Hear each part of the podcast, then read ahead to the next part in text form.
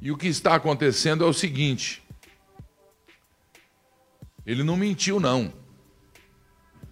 O que chega ao nosso presidente são as informações e sempre foram informações verdadeiras para todos os presidentes.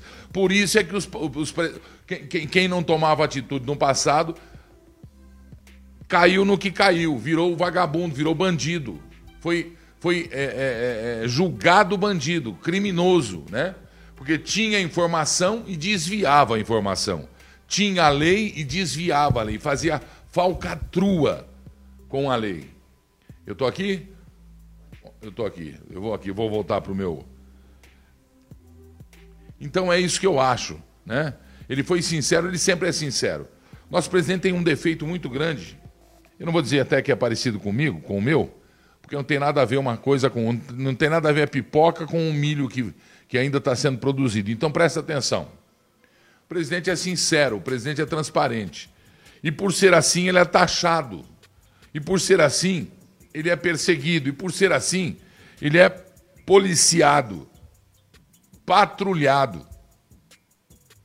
E nós já estamos numa, numa, numa hora do, do, do, do, do país, da vida brasileira, de que patrulhamento é a vovozinha, patrulhamento vai patrulhar a mamãezinha, vai ver onde que está a mamãezinha, vai ver onde que está a esposinha, né? Porque o que não pode é patrulhar. De patrulhamento, eu, por exemplo, estou com o saco cheio. E não admito mesmo, eu nem converso. Né? Não admito patrulhamento em hipótese alguma, não patrulho ninguém. Certo? Porque patrulhamento, como fazem, é crime hediondo. Então o presidente Bolsonaro, ele falou o que ele tem de informação e foi um, e é uma pessoa sincera com todos os seus defeitos. Já falei aqui. O presidente é um é um brucutu. Nós não, não queríamos um Fernando Henrique na presidência. Então, vou ser sincero, cagou quando ficou na presidência.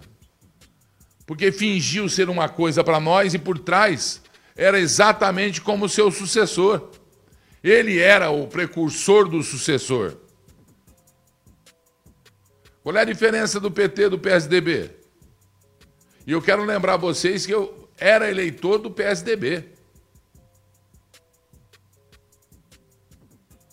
Mário Covas.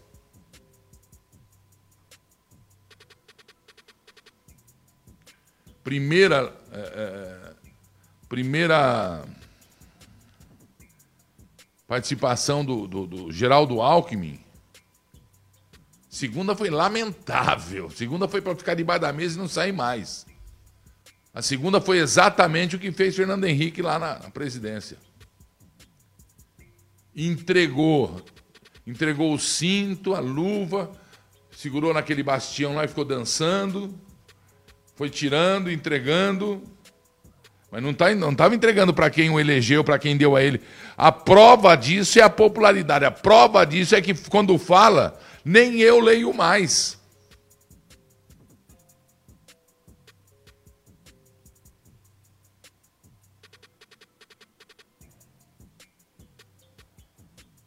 O Alckmin, quando acabou a legislatura dele, teve um evento, a primeira, se não me engano, quando acabou a primeira, teve um evento na Birapuera, eu falo muito bem, e ele não pode negar isso, porque foi Geraldo Alckmin quem foi meu convidado para hastear o pavilhão, porque a sede de uma televisão aí não tinha as bandeiras municipal, estadual e nacional.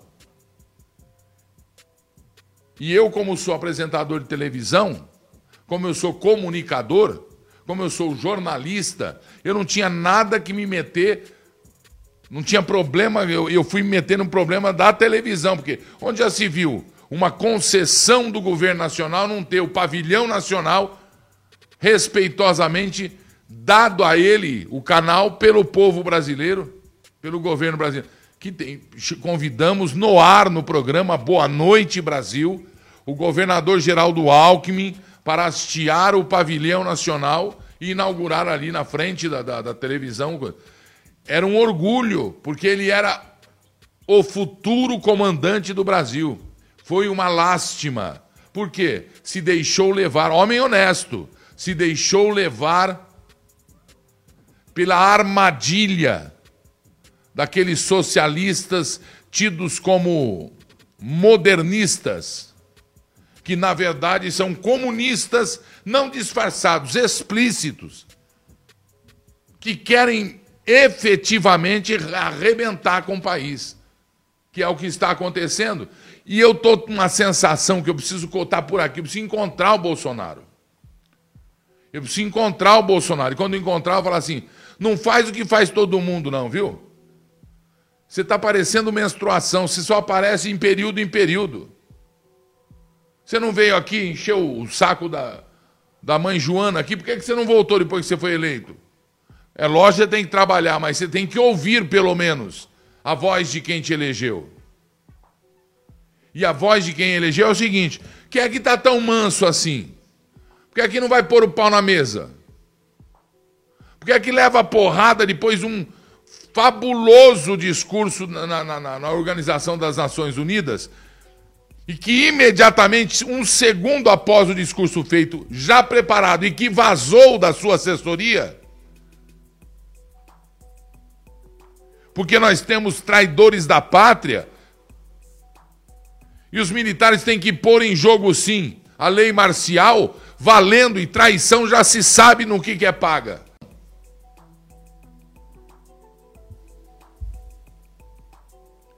presidente da República. O povo aqui embaixo está apoiando o senhor.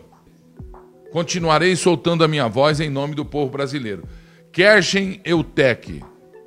Eu achei muito bom o discurso do presidente. É o presidente do Brasil. Que todos nós não deveríamos nem questionar. Sabe por quê? Porque é o presidente do Brasil, de todos nós. Deveríamos é ter orgulho e apoiá-lo. Mas isso não acontece no Brasil porque é uma falsidade, uma hipocrisia, uma palhaçada uma intenção de, de, de, de jogar mal, uma intenção de, de, a poder, de, não, de não respeitar e dar a importância que uma eleição como essa monstro que aconteceu em 18, mudando a história da América Latina que ia buraco abaixo para as mãos dos comunistas, bandidos, assaltantes e que por uma desgraça eles são infiltrados nos, nos tribunais, são infiltrados nos lugares, porque ficaram muito tempo colocando bandido nas, nas trincheiras. Não se dá valor a, ao nosso presidente, acha que, que podem duvidar, que podem discutir. Hoje em dia, cara, todo mundo pode. Até borra-botas, cuequinha suja, colocar em dúvida a vida, a carreira de um presidente, de um homem que foi eleito por mais de 70, escrevam o que eu estou dizendo, 58 nada, 70 milhões de brasileiros. Não se esqueçam que aconteceram dois turnos. E é isso que está acontecendo. Em vez de se, de se orgulharem, né? em vez de se pegar aquilo com a raça, com a vontade de fazer, em vez de se pegar o que está sendo feito e não está sendo mostrado, se joga a dúvida no ar. Sabe por quê? Para fraquejar, para tentar. O homem está solto aí, está aprontando. Apareceu, vocês viram que hoje apareceu mais um sítio, agora em São Bernardo? Tá rico o homem, meu. Como é que pode, não? Nunca trabalhou na vida. Apareceu mais um sítio lá. E só aparece assim, com, com trombada. Está devendo não sei quanto por causa da multa ambiental em São Bernardo. Aí a manchete é: arrumou outro advogado. Muito estranho esse país aqui. Muito estranho. Fácil, fácil de deixar para trás e, e, e quebrar o retrovisor. Fácil, fácil. País difícil. Povo difícil.